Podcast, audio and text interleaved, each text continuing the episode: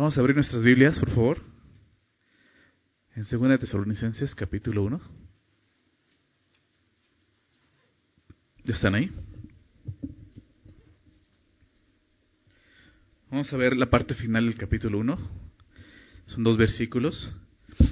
Y aunque es, son cortitos, hay algunas cosas que podemos ver a través de esta oración, porque es lo que hace Pablo.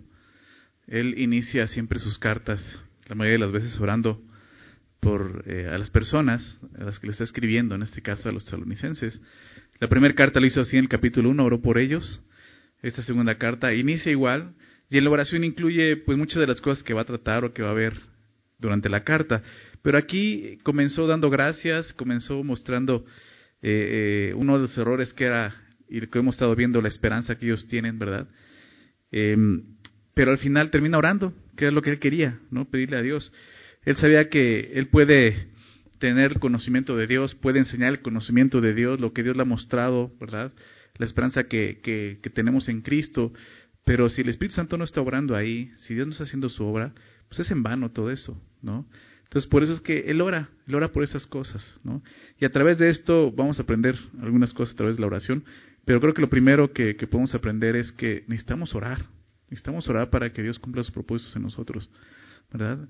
Eh, a veces llegamos a sentirnos frustrados, ¿no? Por, por no poder avanzar en el crecimiento espiritual. Decimos, ¿por qué no puedo? ¿Por qué no puedo seguir discipulándome? ¿Por qué fallo? ¿Por qué de repente falto? ¿Por qué esto? ¿Por qué? Quizás es porque te falta tiempo de orar. O sea, necesitas pedirle a Dios que, que te anime, que, que, su poder te anime a poder buscarlo y cumplir sus propósitos, ¿verdad? Es lo que vamos a ver el día de hoy y quisiera pues comenzar orando. Sí, voy a leer los dos versículos, después de eso hacemos una oración para dar inicio. Y precisamente eso, pedirle a Dios que nos hable y que nos ayude, ¿les parece? Dice ahí en primera, en segunda de Tesalonicenses capítulo 1, verso 11, y fue donde nos quedamos. Dice, por lo cual asimismo oramos siempre por vosotros, para que nuestro Dios os tenga por dignos de su llamamiento y cumpla todo propósito de bondad y toda obra de fe con su poder, para que el nombre de nuestro Señor Jesucristo sea glorificado en vosotros y vosotros en Él, por la gracia de nuestro Dios y el Señor Jesucristo. Señor, eh, oramos en ese nombre, Señor, oramos en el nombre de Jesús pidiendo que tú nos acompañes en este estudio, de nada serviría si tú no nos enseñas estas cosas, Padre.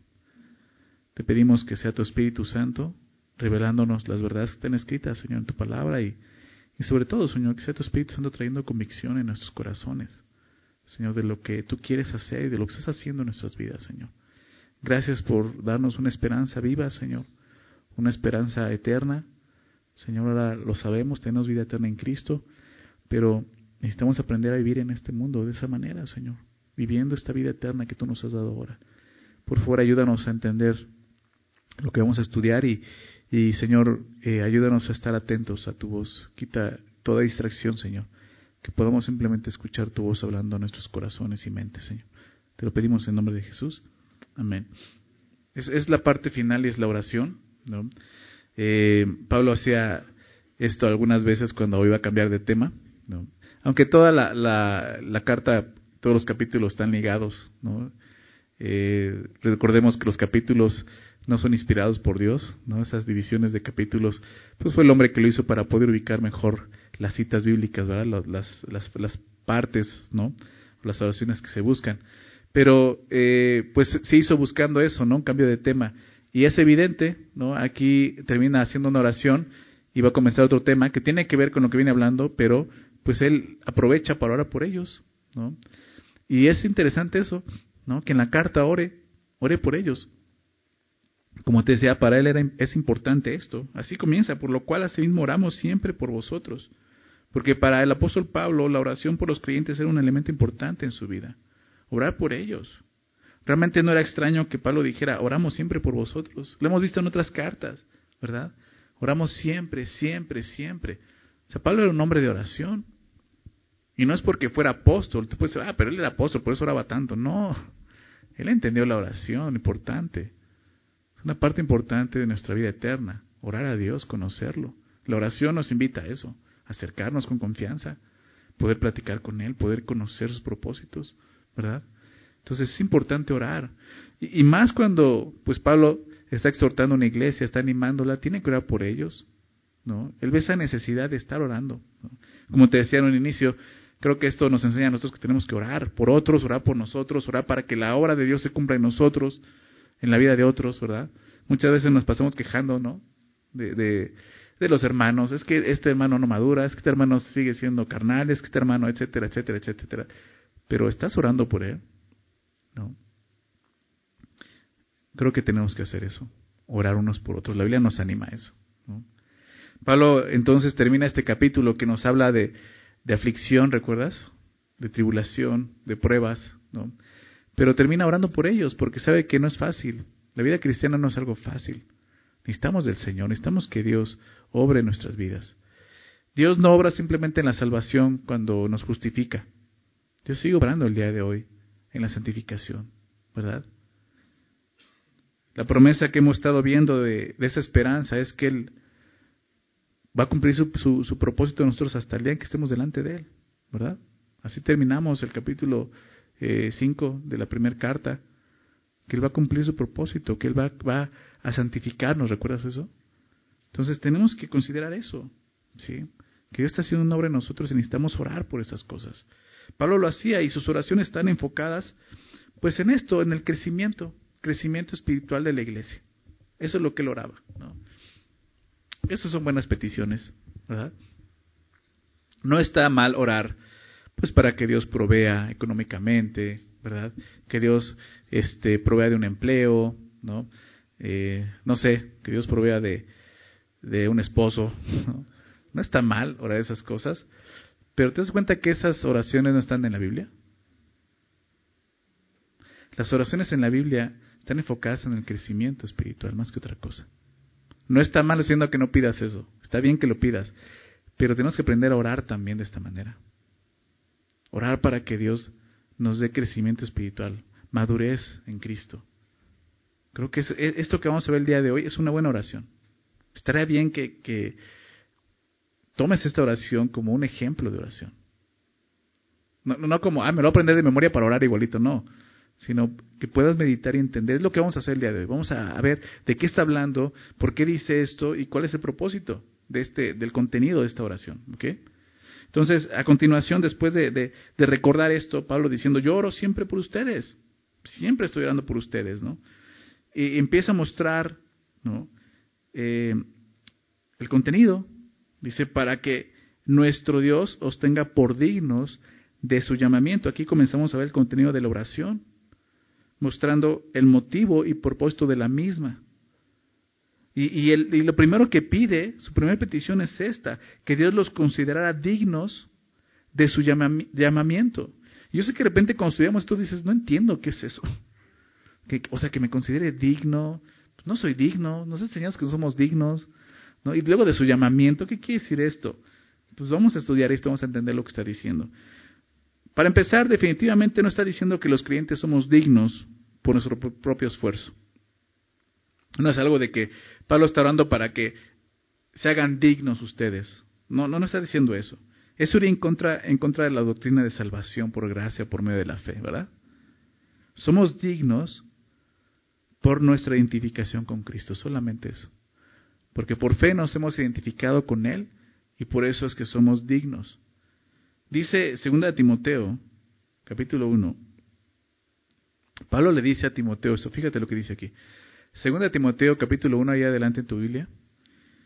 Dice, verso 8, por tanto, dice, no te avergüences dar testimonio de nuestro Señor, ni de mí preso suyo, sino participa de las aflicciones por el Evangelio, según el poder de Dios. E, estas cosas vamos a verlas el día de hoy. Ellos, los tesalonicenses, digo que está escribiendo a Timoteo en otro lugar, ¿verdad? Pero también los tesalonicenses estaban padeciendo persecución, aflicción por el nombre de Cristo, por seguir a Jesús. Y Pablo dice a Timoteo, ¿no? sino participa de las aflicciones por el Evangelio según el poder de Dios, quien nos salvó y llamó. Vemos el llamamiento. Y, llamó, la palabra llamar aquí eh, significa invitar. Es una invitación que Dios nos ha hecho a todos los hombres. Dios nos ha invitado a la salvación. Por eso dice, quien nos salvó y llamó con llamamiento, ¿cómo su llamamiento dice ahí? Santo. Esta palabra llamamiento es la misma que usa Pablo en Tesalonicenses. Con llamamiento santo.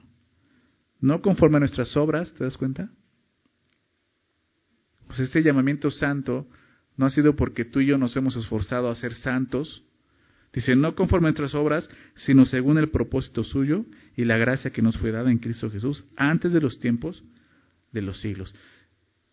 Aquí nos está mostrando la palabra de Dios que desde antes de que existiera el universo, Dios ya había eh, hecho este plan y, y, para Él ya había cumplido estos propósitos en tu vida, sin haberte creado. ¿Te das cuenta de esto?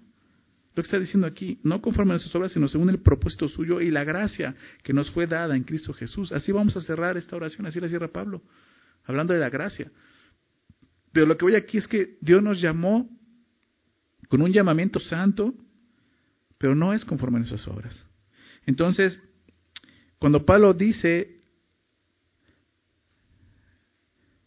para que nuestro Dios os tenga por digno de su llamamiento, no está hablando de un esfuerzo humano, ¿sí? Porque es cierto, no hay algo digno en nosotros. Si hay algo digno en nosotros, es por lo que Dios ha hecho. ¿Verdad? El sentido del texto original, en el idioma original, en el griego, realmente cuando dice tenidos por dignos, significa considerar dignos, no hacer dignos. Sí, tenemos que entender eso. Pablo está diciendo, está orando para que esta iglesia, los tesalonicenses, los creyentes, sean considerados dignos, para que nuestro Dios os considere por dignos de ese llamamiento. Dios, Dios no, Dios nos ve no por lo que somos, realmente, porque aún somos pecadores, ¿estás de acuerdo? Dios no nos ve por eso, sino por el lugar que ocupamos, por nuestra posición en Cristo, como te decía hace rato. En Cristo tenemos perdón de pecados, como veíamos, y vida eterna, salvación. Por tanto, nosotros llegamos a ser dignos del llamamiento celestial porque Dios nos ha hecho dignos, ¿se dan cuenta? Pero es lo que Pablo está orando. Recordemos un poco el contexto. El problema era que, más bien el problema de ellos era un problema de esperanza, ¿te acuerdas? Por un error de doctrina por ahí, ¿no? Había, había, había un error en su esperanza. Entonces Pablo tiene que orar esto. O sea, oro para que estén firmes. Prácticamente es lo que le está pidiendo. Entonces, Pablo pide esto porque la esperanza de ellos estaba siendo debilitada. Y esta oración es una manera de pedirle a Dios que fortalezca la esperanza de ellos. Que un día ellos puedan vivir como dignos del llamado que recibieron de Dios. Y aquí vemos la preocupación que el apóstol Pablo tenía por, por, los tesalonicenses.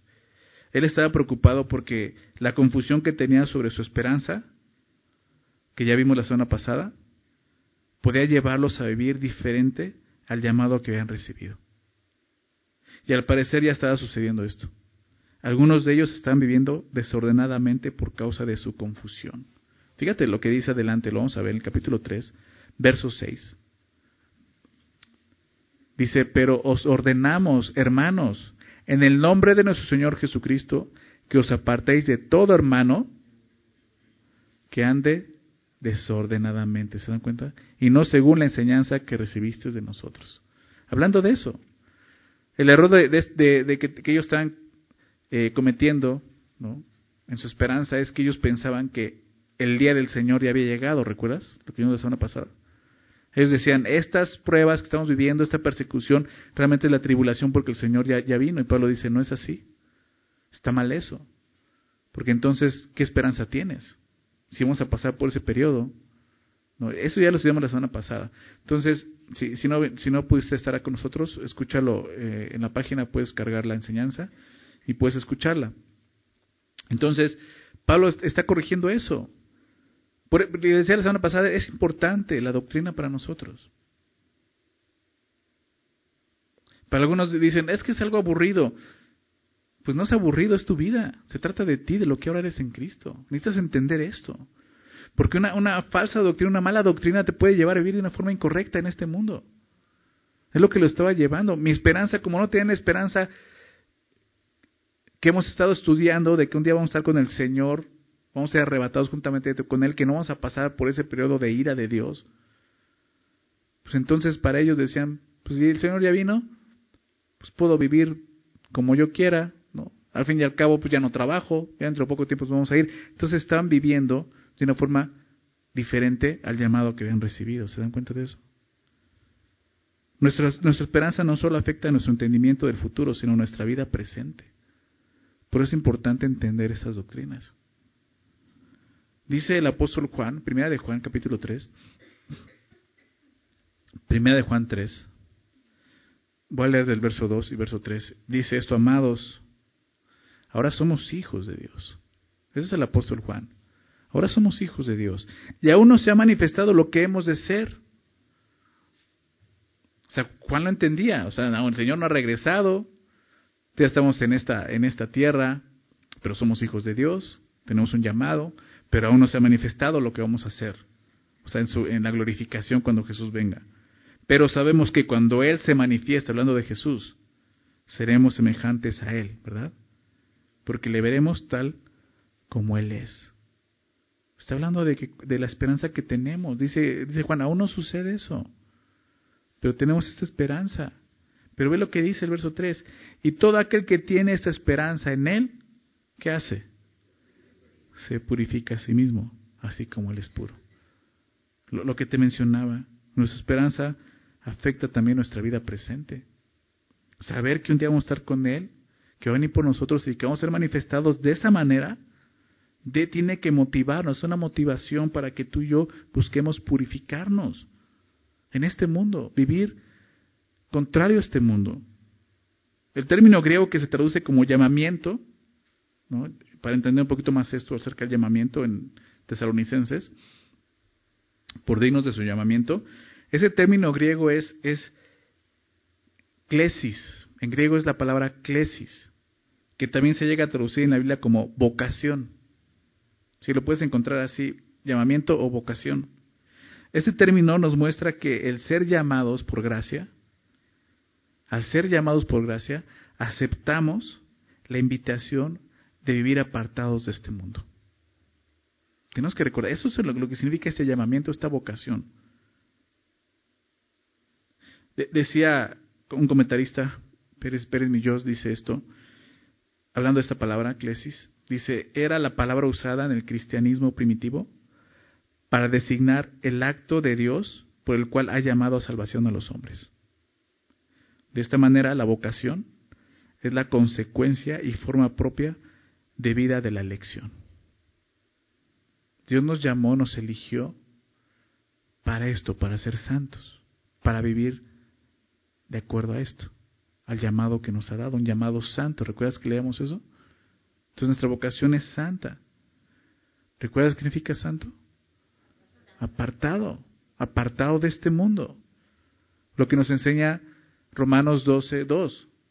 No te conformes a este siglo, a este mundo, sino transfórmate por medio de la renovación de tu entendimiento. O sea, al vivir eso nos está invitando a, hey, deja de vivir como este mundo vive. Tienes que apartarte del estilo de vida de este mundo, de sus pensamientos, de sus ideologías, obviamente de sus prácticas. Somos llamados a eso. Dios nos llama a vivir vidas, a veces decimos diferentes a este mundo, va más allá de eso, no, no solo diferentes a este mundo, sino contrarias a este mundo. ¿Te has dado cuenta de eso? ¿Por qué? Porque aún el lenguaje bíblico es ese. La Biblia habla de luz y tinieblas, ¿verdad? Habla del bien y del mal. Habla de amor y odio. Son hay puntos intermedios. Y nos llama a ser apartados. Sí, vivir totalmente contrarios a este mundo. Y es por eso que esta iglesia, los tesalonicenses, estaban siendo perseguidos precisamente. porque ellos habían entendido el llamado que recibieron. Pero en la persecución muchas veces cedemos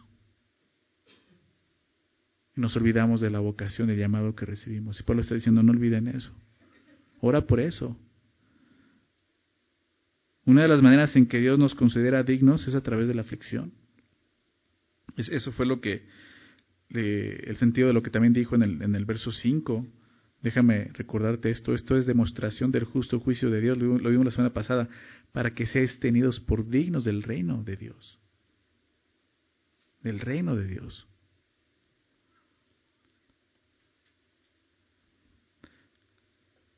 Claro que el versículo 5 está hablando del futuro. Este versículo está hablando del presente, la vocación que tenemos el día de hoy. Entonces, Dios nos invita a la salvación y de esta manera nos invita a vivir vidas dedicadas y consagradas a Él. Totalmente, como veamos, contrarias a este mundo. Acompáñame por favor a Efesios. Vamos a recordar esto en Efesios. Eh, es, es un tema en esa carta de Efesios que Pablo enseña claramente. Efesios, iniciando en el capítulo 1. Efesios 1, por favor.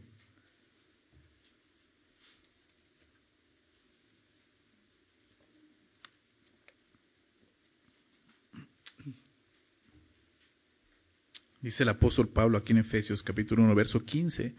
Voy a leer desde ahí. Dice, por esta causa también yo, habiendo oído de vuestra fe en el Señor Jesús y de vuestro amor para con todos los santos, no ceso de dar gracias. Esa, es la otra oración de Pablo, pero por los Efesios. Dice, no ceso de dar gracias por vosotros, haciendo memoria de vosotros en mis oraciones, para que el Dios de nuestro Señor Jesucristo, el Padre de Gloria, os de espíritu de sabiduría y de revelación en el conocimiento de Él. Cosas que pide en esta iglesia es esto, que Dios les dé, les dé revelación, les dé sabiduría de su conocimiento, de entendimiento. Ve lo que dice verso 18, alumbrando los ojos de vuestro entendimiento. O sea, que, que, que esta iglesia pueda entenderlo. Como te decía en un principio, Pablo oraba porque sabía que, que aunque él podría ser un excelente maestro de la palabra, tenía que orar el Espíritu Santo en ellos. Tenía que orar Dios para que hubiera entendimiento en ellos. Eso, es espiritual. Y por eso oramos y por eso confiamos en Dios y por eso antes de cada enseñanza pedimos a Dios que se revele en nuestras vidas. O sea, nada sirve estar hablando y hablando y hablando si no es el Espíritu Santo haciendo esa obra en nosotros. Pablo pide esto y pide entendimiento. ¿Pero para qué? Alumbrando los ojos de vuestro entendimiento. ¿Para qué? Fíjate lo que dice. Para que sepas cuál es la esperanza. Los tesalonicenses necesitaban entender cuál era su esperanza, ¿recuerdas? para que sepas cuál es la esperanza a que Él os ha llamado. Invitación, ¿verdad? Llamado. Dice, ¿y cuáles las riquezas de gloria de su herencia en los santos? La esperanza que Él nos ha llamado. Esa palabra llamado es clesis, la que veíamos en Tesalonicenses, dignos de su llamado. Pero muchas veces andamos en esta vida sin entender ese llamado sin entender esa vocación. Eso es un error. Déjame ponértelo de esta manera. Pablo lo dice así en 1 Corintios capítulo 9. Él dice, ¿no sabes que los que corren en el estadio, la verdad, corren con una meta? ¿Con un propósito?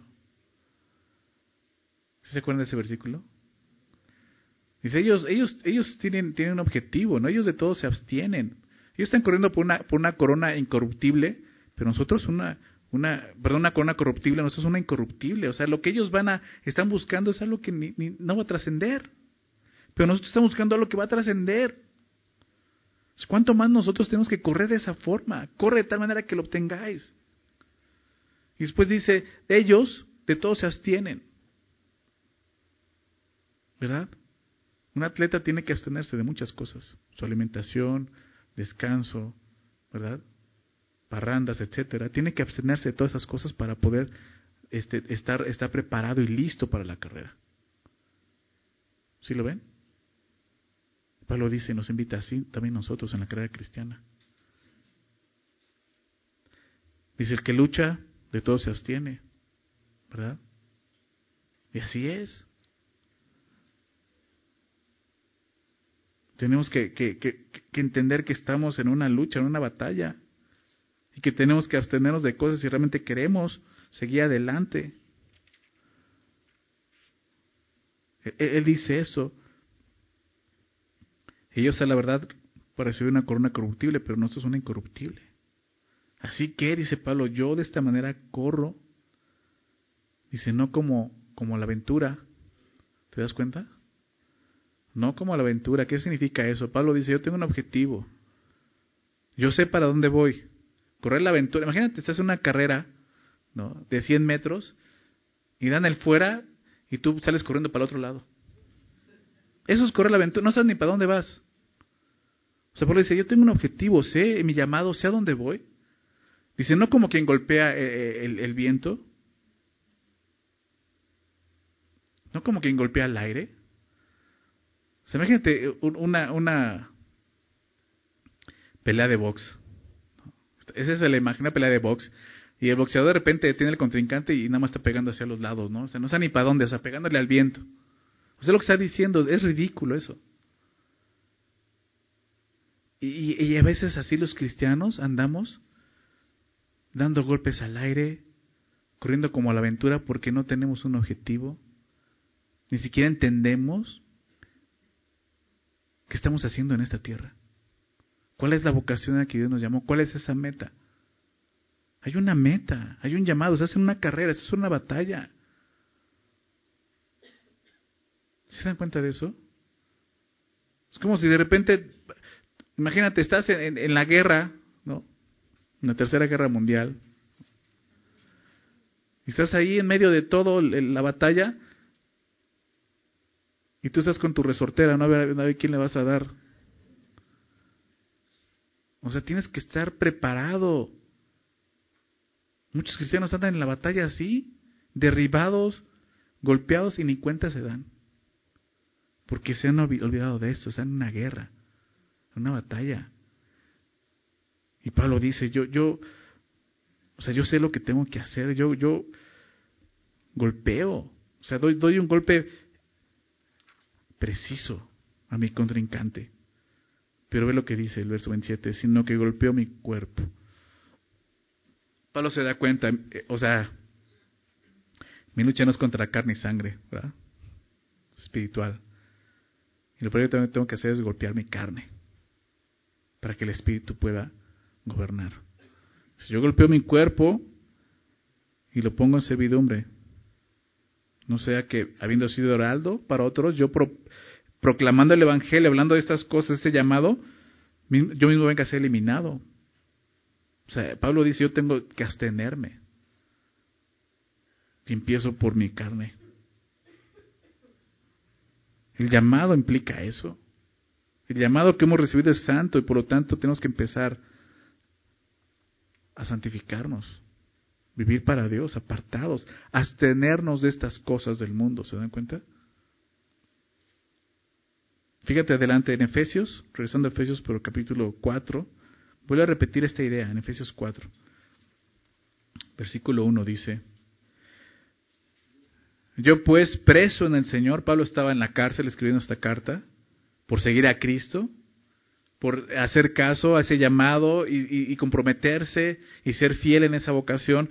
Dice, yo pues preso en el Señor, os ruego que andéis como es digno de la vocación. Clesis es la palabra que usa, la que usa en llamamiento en Tesalonicenses. Les ruego que andéis como es digno de la vocación con que fuisteis llamados de la manera en que Dios los invitó a esto, una vocación. Cuando, lo que te decía hace un rato, cuando una persona acepta a Jesús como Señor y Salvador, está aceptando este compromiso de vivir apartado de este mundo. Es ahí donde siempre está el dilema. Muchos dicen, bueno, sí, yo, yo acepto a Jesús como Salvador, pero no como Señor. Si creo en Él ya soy salvo, está bien, pero yo quiero seguir viviendo mi vida como el mundo la vive.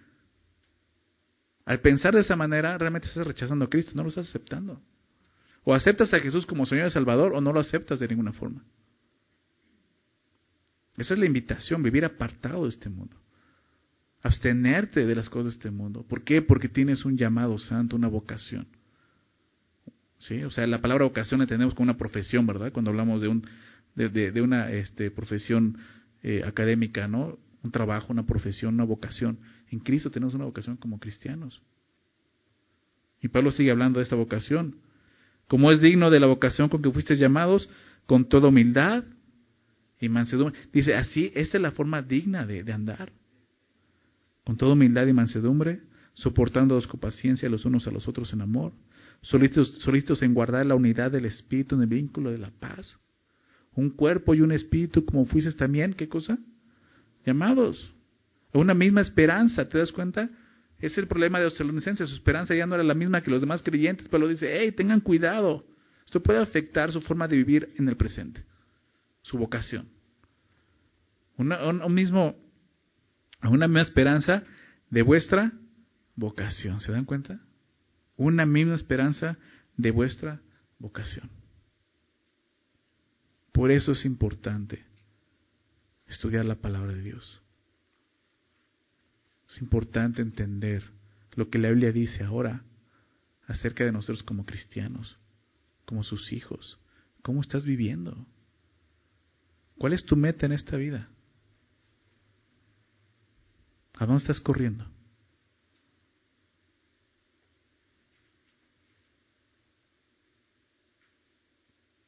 Pero dice, corre de tal manera que lo, lo, obtengas. No pierdas eso. Tienes un llamado de Dios. Ya les, Pablo ya les había hablado acerca de esto a, a los tesalonicenses en su primera carta. Déjame citar esto. 1 Tesalonicenses 2.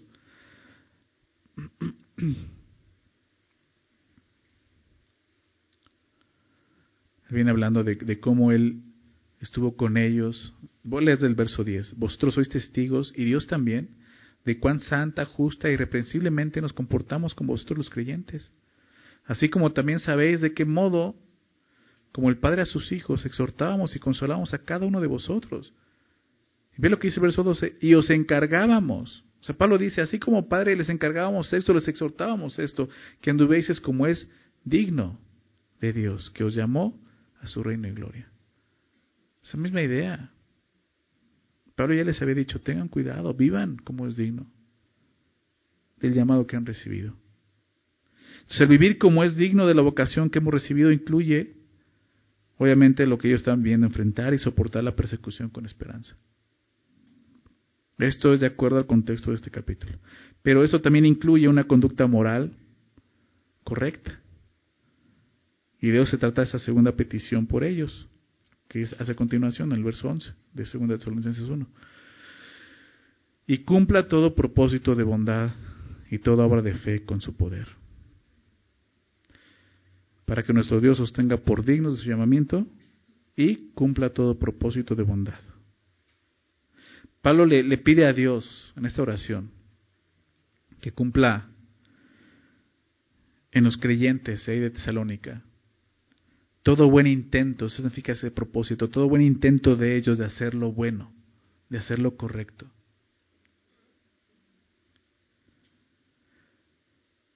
Esto, esto se refiere obviamente a personas que han nacido de nuevo. ¿Sí? Porque en nosotros no hay un deseo de hacer lo correcto. Algunas veces hacemos cosas buenas. ¿Sí? Pero esas cosas nos salen muchas veces por accidente. Porque nosotros no está ser buenos. No hay ni uno bueno, dice la palabra de Dios. ¿Estás de acuerdo? Entonces, esto hablando de personas que han nacido, que han nacido de nuevo. Porque los propósitos de bondad y las obras de fe que pueden surgir de uno son una manifestación milagrosa de la gracia de Dios, solamente. El deseo que un hijo de Dios hay de, agradar a Dios, de servir a Dios, eso solamente viene de Dios, no de nosotros. ¿Por qué? Porque el corazón del hombre, sin esa obra de la gracia de Dios, la Biblia lo dice así en Génesis 6, verso 5, es de continuo solamente el mal. ¿Te acuerdas de este pasaje? Fuerte. Empieza a demostrar lo que hay en el corazón del hombre sin Cristo, en pecado. Dice, es de continuo solamente el mal. Esa es la realidad de nosotros. Entonces, cuando Pablo habla de esto, de que Dios cumpla todo propósito de bondad en ellos, está hablando de nuevas criaturas. Nuevas criaturas que ahora quieren agradar a Dios, quieren servir a Dios, que pueden llegar al punto de, encontrarse como Romanos 7, ¿verdad? El hombre interior, me, deleito en la ley de Dios, pero me doy cuenta que no puedo. ¿Recuerdas? Porque lo que no quiero eso es lo que hago y lo que quiero no lo hago. Entonces hay esta ley en, mis miembros que me lleva cautivo a la ley del pecado y la muerte. Miserable de mí, ¿verdad? ¿Quién me librará este cuerpo de muerte? Entonces te vas a hallar ahí, ya, va a haber una, una, renovación de decir, ok, eh, esto está mal, tengo que dejarlo, eso está bien, eso es lo que tengo que hacer. De repente vas a decir, no puedo. Y no puedo. Entonces aquí es donde entra esta petición. Que Dios cumpla todo propósito de bondad. ¿Sí lo ven? Tenemos que orar por eso. Lo vimos eh, en, en otros estos estudios. Filipenses, creo que deja muy claro ahí, Filipenses 2.13. Filipenses 2.13, eso es lo que está hablando Pablo. Porque Dios es el que en vosotros produce así el querer como el hacer. Por su buena, no es por nuestra buena voluntad, es por la buena voluntad de Dios. Dios produce en nosotros, primeramente, ¿qué cosa? El querer, lo que vemos aquí. ¿Se dan cuenta? El propósito de bondad de nosotros. No viene de nosotros, viene de Dios. Pero por nuestra condición aún en, esta, en este cuerpo carnal, nos cuesta, no podemos. Entonces Dios qué hace? El hacer. No solo produce el querer, sino el hacer por su buena voluntad. Y es lo que Pablo está orando. Para que Dios cumpla todo propósito de bondad. Toda obra de fe. ¿Sí lo ven? Son cosas que debemos de orar por otros, por nosotros mismos. Señor, ayúdame a andar como es digno de la vocación en que me llamaste. Señor, ayúdame a vivir. Dame la capacidad de cumplir esas obras, esos propósitos buenos que tú me has dado en Cristo. Toda obra de fe con su poder, y aquí, y aquí vemos la clave, con su poder, ¿te das cuenta? Toda obra de fe. Pablo no está hablando de obras para salvación, obviamente, sino de obras como resultado de la salvación. Déjame recordar estos versículos tan importantes. Efesios 2, verso 8 al 10. Siempre citamos, casi siempre 8 y 9, aislamos el 10, pero no lo aísles, apréndetelo así. Si te lo sabes de memoria, apréndete los tres versículos, porque los tres versículos son un contexto bien importante.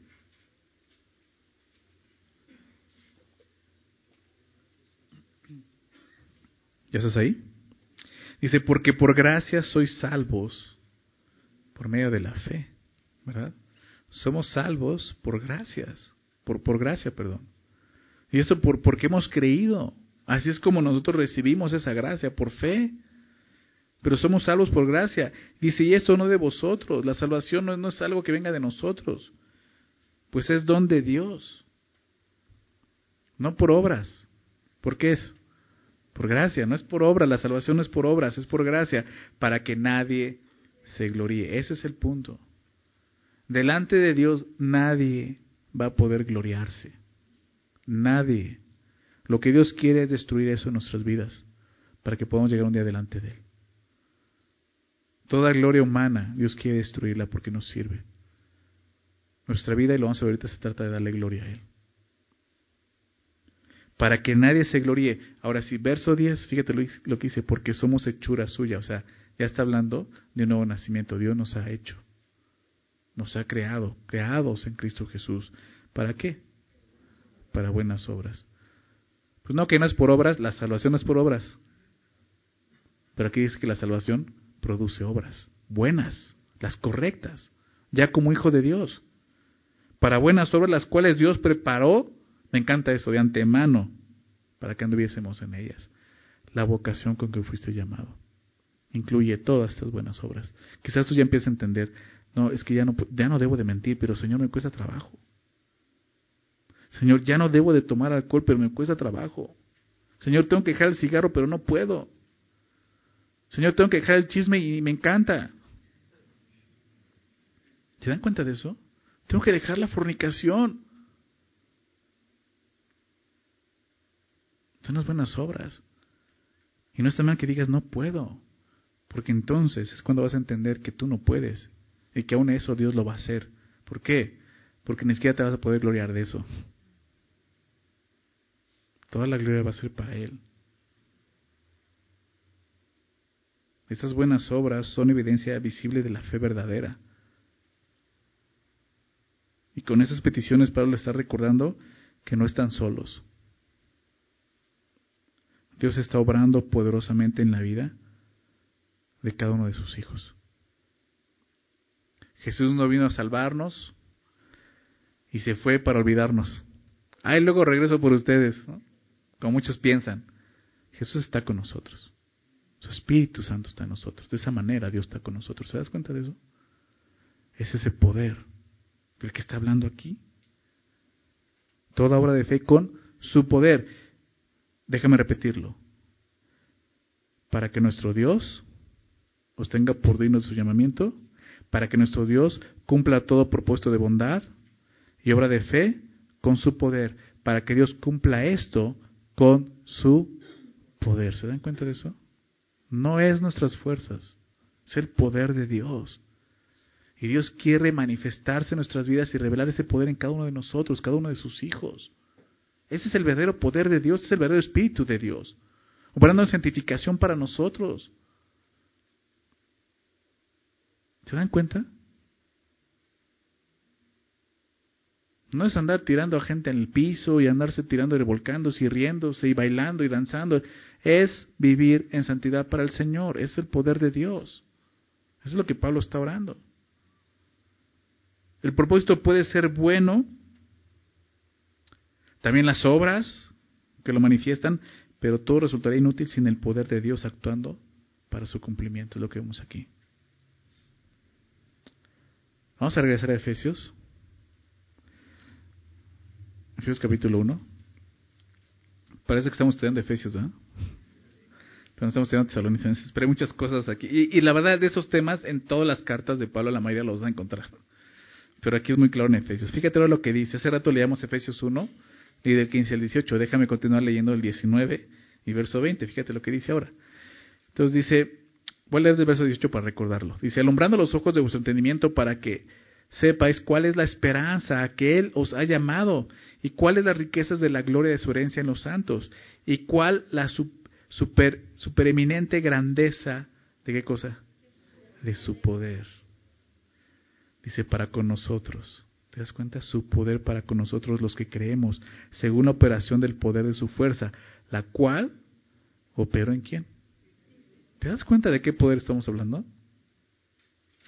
El mismo poder que operó en Cristo, resucitándole de los muertos y sentándole a su diestra en los lugares celestiales. Ese mismo poder que ahora opera en nosotros, levantándonos de la muerte también. Esa es la doctrina de, de, de, de identificarnos con Cristo, del bautismo. Muertos en Cristo, resucitados para una nueva vida en Cristo. Romanos 6 habla todo el tiempo de eso. Pero ve lo que dice Romanos, Romanos 8, otro pasaje muy, muy claro acerca de, esto. Versículo 11. Esa es la misma idea que maneja. Dice, bueno, voy a leer el verso 10. Pero si Cristo está en vosotros, el cuerpo en verdad, ¿cómo está? Muerto. Está hablando del cuerpo pecaminoso. Ese cuerpo está muerto a causa de la justicia, fuimos justificados. A causa de la justicia,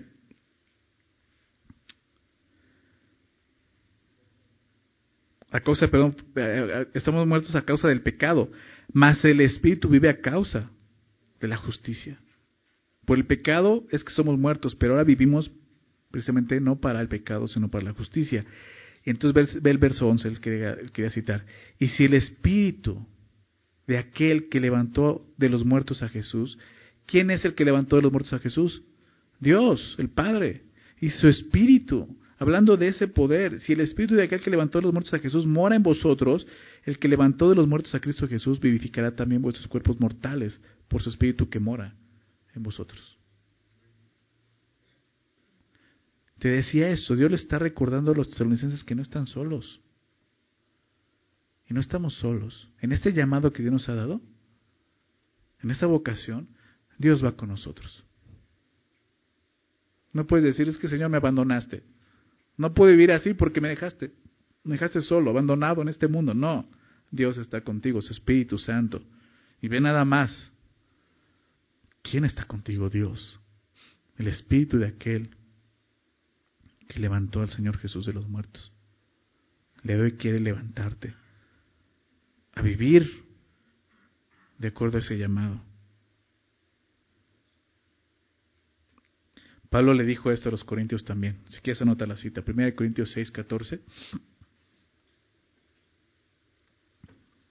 1 Corintios 6, 14 dice, y Dios que levantó al Señor, fíjate lo que dice, y Dios que levantó al Señor, hablando de la resurrección, también a nosotros nos levantará con su poder.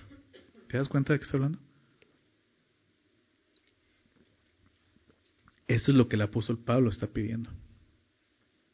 Que Dios con su poder levante a los creyentes a vivir en esa vocación.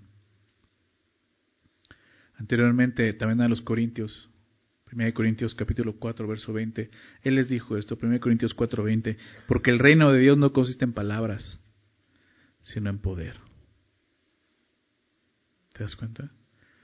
Son muchos los que viven en palabras, los que conocen ya el lenguaje bíblico, y pueden tener una apariencia hasta, hasta espiritual porque tienen ese lenguaje, palabras. Pero no tienen el poder de Dios, no viven de acuerdo a ese llamado. Y la Biblia nos recuerda esto. Se trata de Dios obrando en su iglesia, nosotros, primeramente. Nuestra vida ahora en Cristo no es el resultado de talento o esfuerzo humano, sino del poder de Dios. ¿Has experimentado ese poder? ¿Has podido ver cómo Dios, con su poder, te lleva a vivir una vida agradable a Él? Dejando pecados. Que tú no puedes decir, nunca hubiera dejado este pecado. No podía, era esclavo de Él. Es el poder que, del que está hablando Pablo y está orando por eso. Ora por esto. Verso 12, regresando a Tesalonicenses. Dice, para que el nombre de nuestro Señor Jesucristo sea glorificado en vosotros y vosotros en Él. El propósito de estas peticiones, y, no se queda simplemente vivir en santidad, o sea, hay un propósito mayor a eso. El propósito de estas peticiones es que el nombre de Jesús sea glorificado en ellos. Eso es similar a lo que Pablo dijo en el verso 10. Lo vimos la semana pasada. Déjame repetirlo. Dice, cuando venga en aquel día hablando al Señor Jesús, para ser glorificado en sus santos y admirado en todos los que creyeron, para ser glorificados en sus santos. E, es, es similar, pero la gloria a la que se refiere en los dos versículos es en diferente momento. Como mencioné hace un rato, y lo vimos la semana pasada, el verso 5, ese verso 10 habla del futuro, ¿recuerdas? El justo juicio de Dios en el futuro. Cuando seamos, dice, para ser glorificados en sus santos cuando Él venga.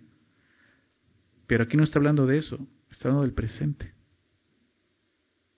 Para que el nombre de nuestro Señor Jesucristo sea glorificado, dice, en vosotros. Entonces, en el verso 10 habla de la gloria futura, pero se refiere a la presencia de Jesús ya cuando vino en su parousia, ¿recuerdas? ¿Te das cuenta que en el verso 10 no habla del nombre de Jesús? Habla de su persona, cuando Él venga. Pero este verso, el verso 12, habla de la gloria presente, por eso se refiere a su nombre. Porque en este momento glorificamos el nombre de Jesús, no su presencia. Esto nos enseña que todo creyente debe de buscar glorificar a Jesús en el presente. No esperar a darle gloria hasta que sea manifestado en el futuro. El llamado que Dios nos ha dado esta vocación tiene ese propósito. Que nuestras vidas den gloria a Jesús, den gloria al nombre de Jesús. Los creyentes glorificamos a Jesús cuando Dios cumple cada propósito de bondad y toda obra de fe en nosotros. Esa es la manera. Me recordaba mucho la cita de, de, Mateo capítulo 5, Jesús en el Sermón del Monte.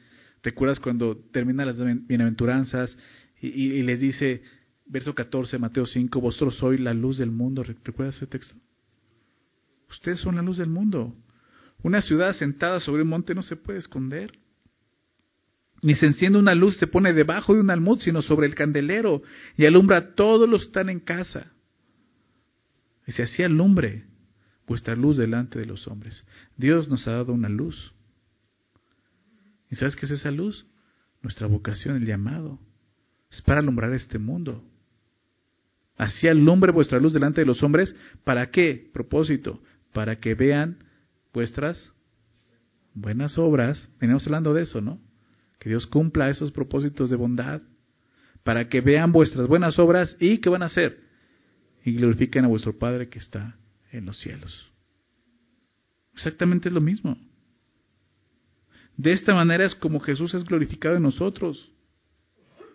O el texto original lo, hace ver eh, eh, de esta manera, en Tesalonicenses, para que el nombre de Jesús sea glorificado a causa de nosotros. Porque estamos viviendo de acuerdo a ese llamado. La vocación con que fuimos llamados, esa profesión, no se trata de que la gente nos vea a nosotros.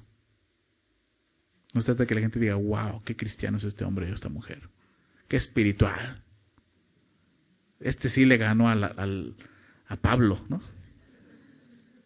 No, es para que glorifiquen a Jesús. ¿Sí lo ven?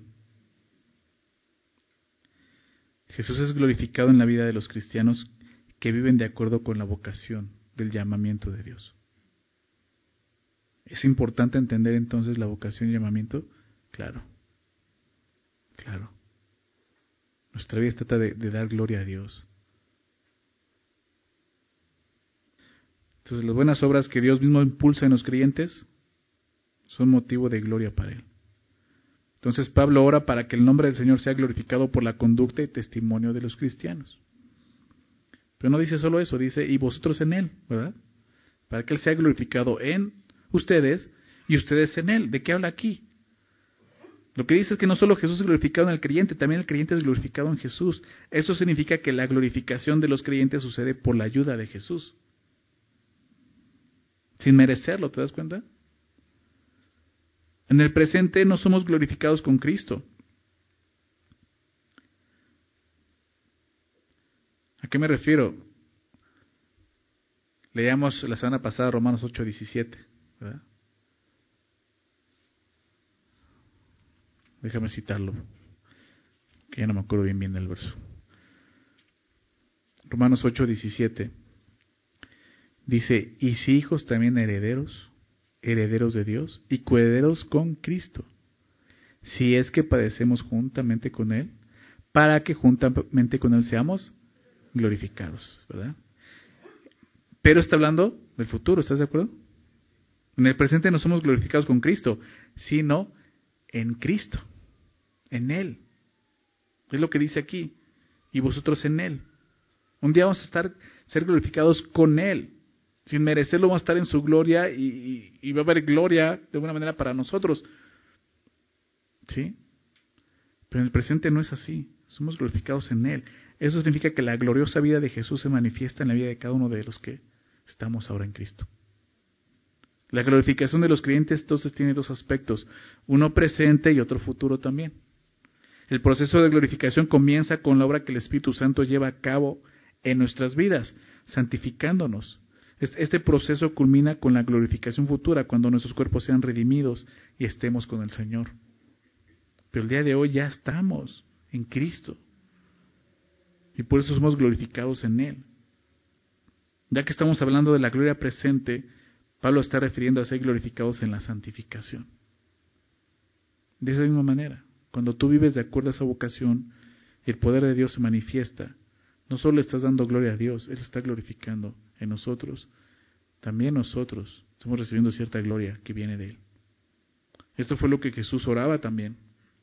Oró por sus discípulos en Juan 17. ¿Recuerdas esta oración de Jesús? Verso 22. Él oró esto, la gloria que me diste, le dice al Padre, la gloria que me diste, yo les he dado. Para que sean uno, así como nosotros somos uno. Es increíble eso. sin merecerlo. Dios nos da esa gloria. Pero eso es cuando vivimos de acuerdo a esa vocación. La oración termina así. Por la gracia de nuestro Dios y del Señor Jesucristo. ¿Verdad? Para que el nombre de nuestro Señor Jesucristo sea glorificado, dice por la gracia de nuestro Dios.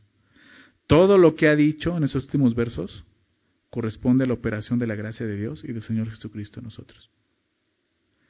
Que Dios nos tenga por dignos, que Dios cumpla sus propósitos, bueno, el propósito de bondad en nosotros, obra de fe, para que el Señor Jesús sea glorificado en nosotros, a través de nosotros. Todo esto ocurre por la gracia de Dios. Porque todo en la vida cristiana viene por gracia. Lo sabemos, ¿verdad? E-, es el propósito de realmente humillarnos, reconocer quiénes somos delante de Dios. Nos cuesta trabajo, nuestra carne no quiere. No, a mí no me hables así, pastor. A mí no me digas que me tengo que humillar, no me digas que soy un gusano. Eso dice la Biblia. ¿Y sabes por qué es necesario que lo sepas? Para que puedas conocer la gracia de Dios. Mientras que tú sigas pensando que hay algo bueno en ti, que tú mereces algo, que tú te esfuerzas, etcétera, etcétera, etcétera, y no te humillas, nunca vas a conocer esa gracia y no va a operar en tu vida. Es la gracia que vemos aquí, por la gracia de nuestro Dios y del Señor Jesucristo. ¿Te das cuenta? Dios Padre, Dios Hijo, son la fuente de esa gracia. La gracia que da poder para salvar y transformar. Si no tienes esa gracia, necesitas creer en Jesús. Porque por gracia sois salvos. ¿Recuerdas? Quizás no has sido salvo. Sigues pensando que por tus esfuerzos un día vas a poder estar bien con Dios. No es así, es por gracia. Por medio de la fe tienes que creerlo. Esa misma gracia de la que Pablo aquí operaba en él. Un versículo que, siempre me ha encantado cuando hablo de esto, de ver cómo la gracia opera en los creyentes, es lo que Pablo cita en 1 Corintios 15. Él viene diciendo, pues Jesús se apareció a muchos en la resurrección. Pueden preguntarle a muchos los que están aquí, a los apóstoles. Ah, es más, a mí ya como un hombre fuera, nacido fuera de tiempo, como un abortivo habla de eso, se apareció a mí. Y dice el verso 10, pero por la gracia de Dios soy lo que soy. ¿Se dan cuenta? Por su gracia soy lo que soy. Y su gracia, dice él, nacido en vano para conmigo. Si tú has recibido la gracia de Dios en la salvación, que no sea en vano. Esa misma gracia opera el día de hoy. Lo veíamos, es ese poder. Opera el día de hoy en sus hijos. Puede ser en vano, puedes haber creído y haber recibido esa gracia y ser salvo. Pero la santificación ha sido en vano, no actúa en ti. Ahí es donde estamos el día de hoy como creyentes. Dice, no ha sido en vano para conmigo. Antes he trabajado más que todos ellos, refiriéndose a los apóstoles. Dices, ay Pablo, qué humilde, ¿no? Él reconoce algo, pero no yo, sino la gracia de Dios conmigo. Y si tú lees todas las cartas, te das cuenta que Pablo está siendo humilde y sincero. Está diciendo la verdad. Está reconociendo la gloria a Dios porque dice, no he sido yo, es su gracia. Su gracia la que ha operado en mi vida. Y esa misma gracia es la que está pidiendo por esta iglesia. Esa misma gracia es la que tú y yo necesitamos para poder vivir de acuerdo a ese llamado que hemos recibido. Esa es la petición de Pablo. Es una buena petición, ¿te das cuenta? Mi deseo es el mismo, que la gracia de Dios no, no, no sea en vano para con nosotros. Que su poder nos ayude a cumplir con el llamado que hemos recibido como hijos de Dios. Una vocación que tiene el fin de glorificar el nombre de Jesús y que Él sea el glorificado en nosotros. Vamos a orar esto, ¿te parece? Vamos a terminar orando esto precisamente. Señor, muchas gracias, Señor, por este llamado que nos has dado. Esta vocación, Señor. Recordamos esto, nos enseñaste y nos has enseñado esto, Señor, que al creer en ti hemos recibido, hemos aceptado esta invitación de vivir apartados de este mundo en santidad para ti, Señor. Hemos aceptado ese llamado, esa vocación. siendo honestos, Señor, y estando de acuerdo con lo que tu palabra dice, no está en nosotros cumplir con esa vocación. No está en nosotros. Nuestra carne no quiere, no le gusta, no le agrada, es contrario. Necesitamos de ti, necesitamos del Espíritu, necesitamos de tu poder, Señor. Señor, queremos que tú nos consideres dignos de ese llamado. Viviendo, Señor, en esas buenas obras que tú has preparado de antemano para que andemos en ellas cumpliendo, Señor, las obras de fe en nosotros, los propósitos buenos para nosotros. Te pedimos eso, Señor. Cumple esos propósitos con el poder de tu Espíritu Santo. Ese mismo poder que levantó a Jesús de los muertos, Señor. Que nos levante el día de hoy, Señor. A vivir vidas consagradas y dedicadas a ti, Señor. Como hijos tuyos. Siendo luz de este mundo, Señor. Que otros puedan ver nuestras vidas y te glorifiquen y así tú seas glorificado en nosotros, Señor. Que toda la gloria es para ti, Señor. Por favor, ayúdanos a entender y aceptar y recibir esa gracia que tiene el poder de santificarnos, que tiene el poder, Señor, de poder llevarnos a vivir esa vocación, Señor. Señor, ayúdanos a experimentar estas verdades de tu palabra, Señor. Nuestra oración es esta y, y te pido eso, Señor, como iglesia estemos orando esto, Señor, por cada uno de nosotros y por tu iglesia en general, Señor. Gracias, Señor, que tú nos llevas a conocerte y entender tu voluntad. Gracias por tu Espíritu Santo. Redarguye nuestro corazón. Lo que hemos escuchado hoy, Señor, por favor, Señor, que tu Espíritu Santo esté insistiendo, taladrando nuestra mente y nuestro corazón, Señor. Esas cosas, Señor, no queden en el olvido. Transfórmanos, Señor. Somos tus hijos. Por favor, Señor. Te lo pedimos en nombre de Jesús. Amén.